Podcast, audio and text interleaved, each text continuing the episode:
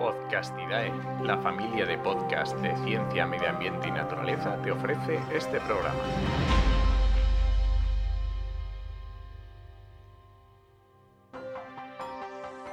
Con el patrocinio de Verdes Digitales, agencia de comunicación y marketing especializada en proyectos ambientales y sociales.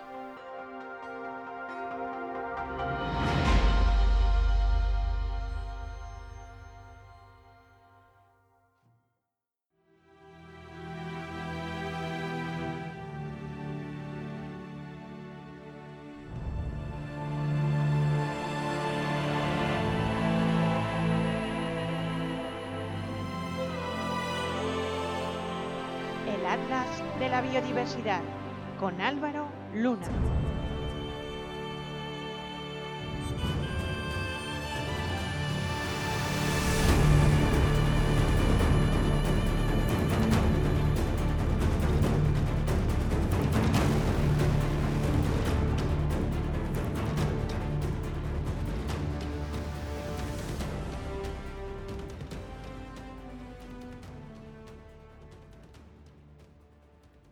Semanas atrás dije que iba a hacer tres especiales sobre el plástico. Y aquí estamos ya, con el tercero y último. Además, con este programa, el Atlas de la Biodiversidad para hasta septiembre, cuando volveré tras un merecido descanso con nuevas historias sobre naturaleza. Bien, el primero de estos especiales que he ido creando sobre un tema concreto fue sobre el impacto del plástico en ecosistemas terrestres. El segundo, como recordarán, lo centré en aguas continentales, es decir, en, en, ríos y lagos del mundo. Hoy os voy a hablar, por fin, del impacto del plástico en ecosistemas marinos, lo más conocido por el gran público. Aunque, como vamos a comprobar, esto tampoco quiere decir que se sepa todo, o ni siquiera que se sepa mucho. Es un tema inmenso, con multitud de detalles, para el que esta vez sí hay una literatura científica amplia, así que debo resumir para intentar daros básicamente unas pinceladas de lo que está ocurriendo. Pero no obstante es importante recalcar que queda mucho por saberse de este tema, incluso en los contextos para los que ya hay bastante información.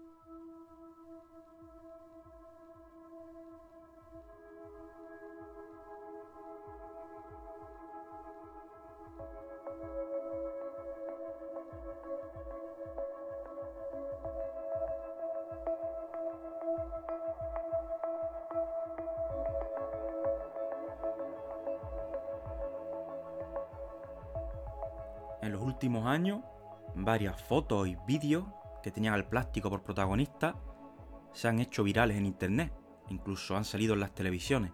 En estas imágenes se podía ver animales como ballenas y tortugas que o bien estaban enredadas en objetos de plástico, especialmente asociados a la pesca, o bien habían ingerido restos de diversos tamaños que flotan en el mar. En ambas situaciones este encuentro entre la basura marina y los animales causa un daño, ya sea afectando a la salud y a la supervivencia de los animales afectados o causándoles la muerte, en el caso de la basura ingerida por obstrucción del tracto digestivo, por ejemplo, y en el caso de esos animales atrapados en cuerdas y redes, pues puede ser por asfixia, por debilitamiento e imposibilitar el movimiento libre, o a través de heridas que pueden producirse. Las cifras son terribles, no se puede engañar a nadie. Hoy se sabe ya de decenas o cientos de especies, por ejemplo de aves marinas, en las que se ha encontrado plástico, ya sea en su sistema digestivo, en el nido, o incluso hilos de pesca eh, visibles en las patas, en el pico de estos animales. El problema es tan grande que se estima que de seguir esta tendencia, en 50 años prácticamente todas las especies de aves marinas contendrán plástico en su interior o, se habrán visto afectadas en algún sentido por el plástico. Cuando hablamos de aves marinas, el plástico puede afectar de las más diversas formas que podemos imaginarnos. Por un lado, podemos ver cómo hay adultos de diferentes aves marinas, como albatros, pardelas, que pueden cebar a sus pollos sin querer con plástico, podemos encontrar aves como los cormoranes, que emplean material de pesca y otros residuos para la construcción del nido y empezamos a ver casos en los que los pollos sin haber salido del nido ya no tienen opciones de, vivir, no tienen opciones de futuro, porque o están muy debilitados al haber sido alimentados con basura, por lo tanto no han podido desarrollarse bien, o quedan atrapados en sus propios nidos, enredados en cuerda, de manera que o las heridas que esto le produce o simplemente el hecho de no poder escapar de ese nido va a imposibilitar que esos animales lleguen adultos. En cuanto a cetáceos, más de lo mismo.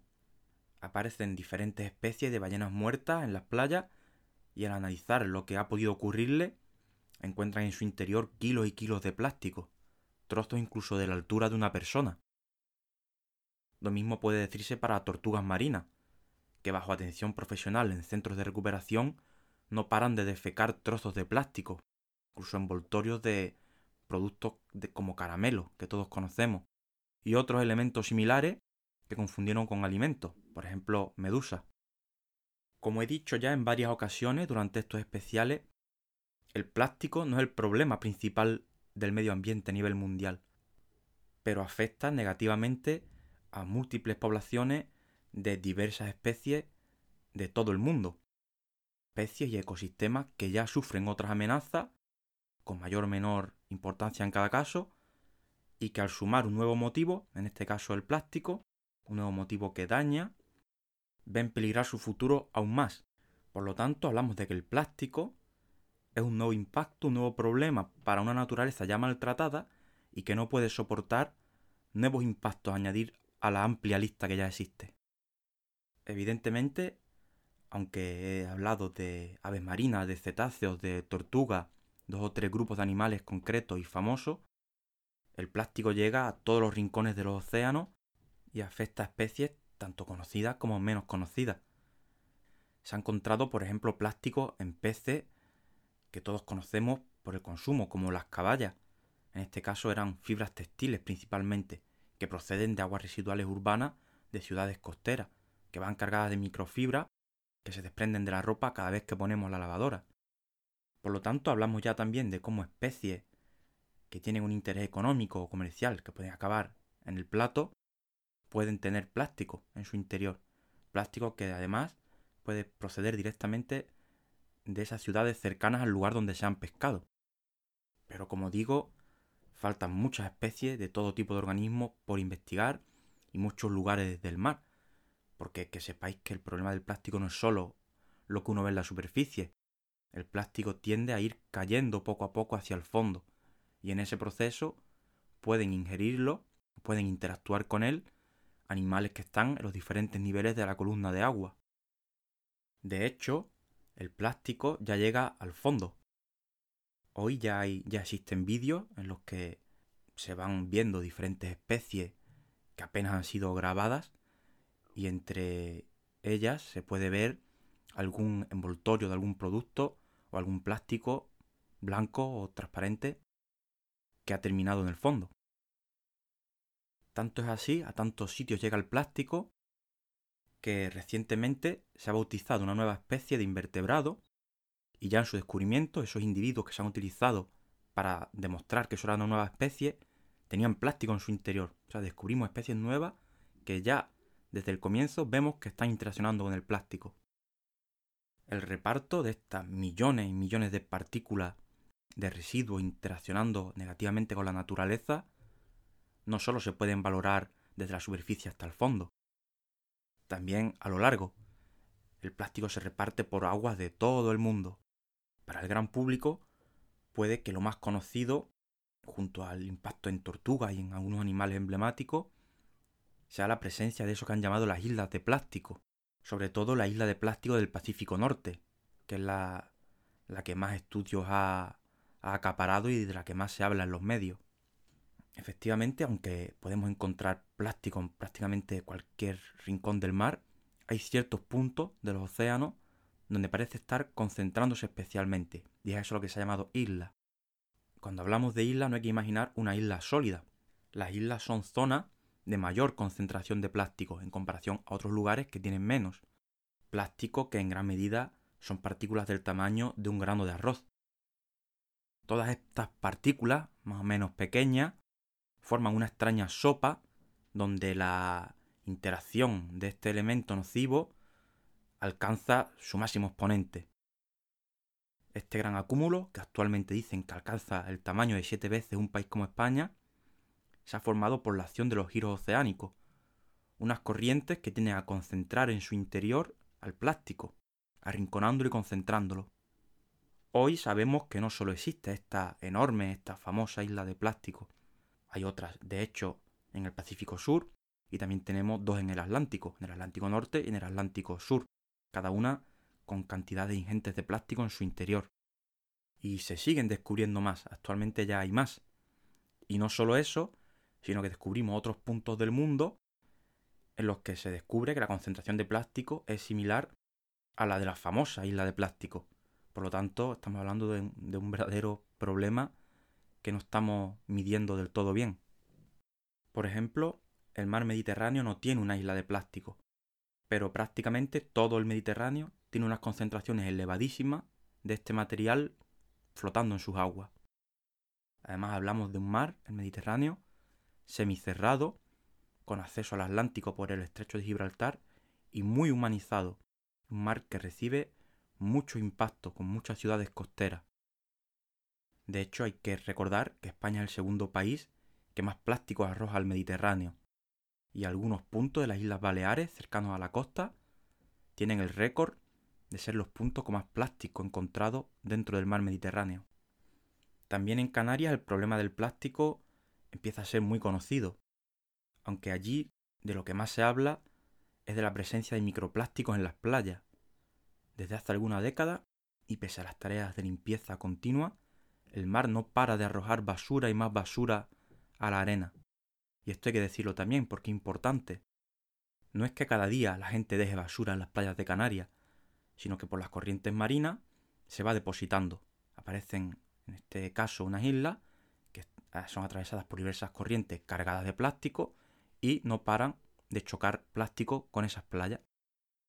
Esto dificulta mucho la búsqueda de soluciones, porque ya no depende de ti, son cantidades enormes de plástico circulando por los mares y un lugar concreto no puede solucionar eso. En general no estoy queriendo dar cifras exactas, para no marear con números ni asustar, pero en general las cifras son realmente escandalosas. Y el tema del plástico, hay que decirlo también, va mucho más allá de lo que estoy contando. El que quiera profundizar puede hacerlo. Hay información en diferentes fuentes incluyendo el libro que yo he escrito, La Era del Plástico. No estoy queriendo dar cifras exactas para no marear con números ni asustar, pero en general las cifras son realmente terribles. Y además el tema del plástico va mucho más allá de lo que estoy contando. El que quiera profundizar puede hacerlo. Hay información en diferentes lugares, incluyendo el libro que yo he escrito, La Era del Plástico.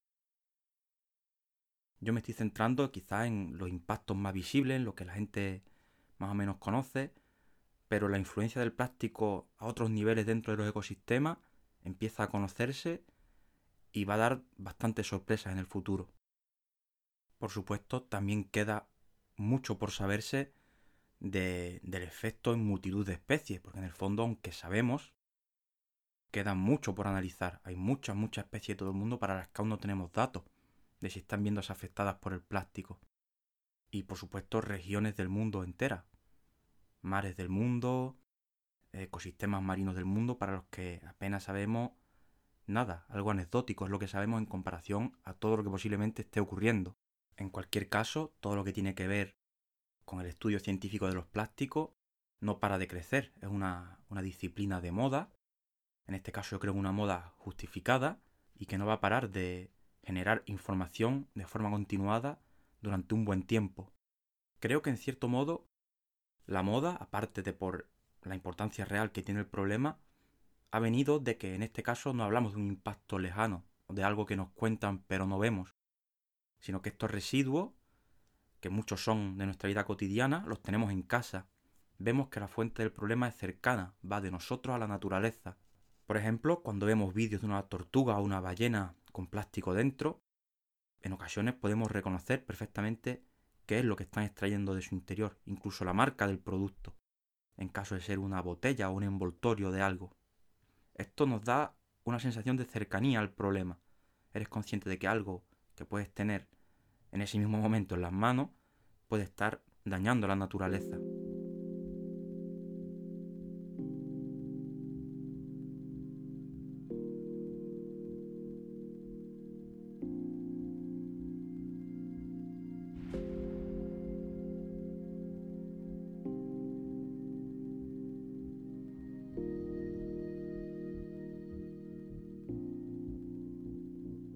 En estos especiales que he hecho he podido dar detalles, una pequeña introducción al problema, una iniciación a lo que ocurre en lugares como las ciudades, el medio agrícola, los ecosistemas terrestres en general, ríos en los que el plástico también tiene un papel que va más allá de ser un canal de transporte de basura y también lagos.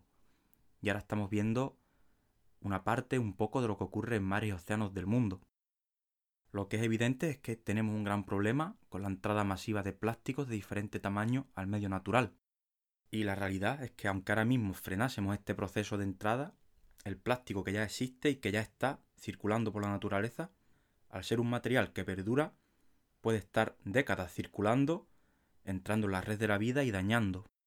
Con esto quiero decir que la búsqueda de soluciones a este problema es amplia debe enfocarse tanto en frenar el consumo de ciertos productos como también la entrada de los mismos al medio, es decir, una gestión de residuos eficaz. Pero no hay que desatender el, desafío que resulta retirar el que ya hay de la naturaleza y que es muy difícil de extraer de ahí. Es algo que si se consigue hacer no va a ser en dos días, porque hablamos de toneladas y toneladas de pequeñas partículas por todos los mares y océanos del mundo y por multitud de ecosistemas. Pero bueno, por ver lo positivo, como ven, aunque nada es fácil, se está trabajando, cada vez se sabe más, cada vez la gente parece más concienciada y los políticos están tomando decisiones de regular el consumo de ciertos productos de plástico y su fabricación. Al menos somos conscientes ya de que hay un problema y parece que estamos encaminándonos a poner soluciones.